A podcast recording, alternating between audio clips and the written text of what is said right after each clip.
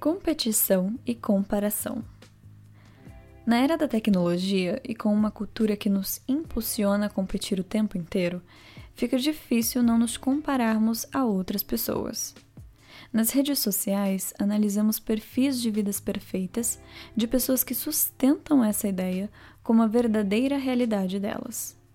Corpos perfeitos, viagens incríveis, emprego dos sonhos. Nem tudo se trata de mentira, lógico mas um perfil virtual em nada se compara com a dura realidade da vida. Alimentamos ilusões diariamente, e eu sei que todo mundo aqui, em algum momento, já se comparou com alguém e se sentiu mal ou insuficiente por não ter alcançado ou conquistado o que essa pessoa tem. Nos cobramos demasiadamente. Eu mesma me pego às vezes fazendo isso de forma inconsciente e esquecemos que cada pessoa é um universo singular, incomum e extraordinário. Cada indivíduo possui seu tempo, oportunidades e realidades diferentes. Perdemos tempo e energia tentando ser melhores que os outros ou nos afetando com sentimentos de insuficiência e incapacidade. Você não precisa seguir a mesma linha temporal e de pensamento que o outro seguiu na verdade, é impossível ter uma vida exatamente igual a de outra pessoa. Não se prenda a isso.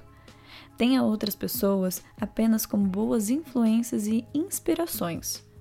Trabalhe sua autonomia e crie seu próprio caminho, se baseando na sua realidade, oportunidades e respeitando o seu tempo.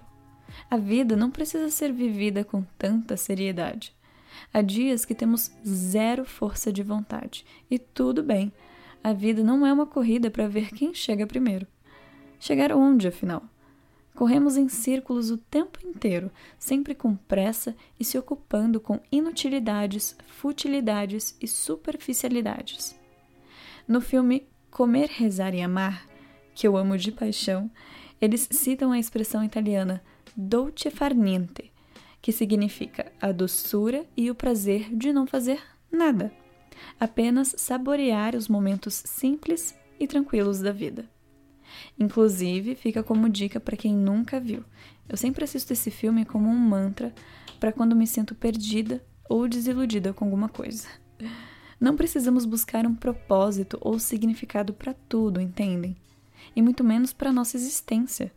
Às vezes é mais gostoso viver com as aleatoriedades e incertezas da vida. Fiquem bem, meus amores.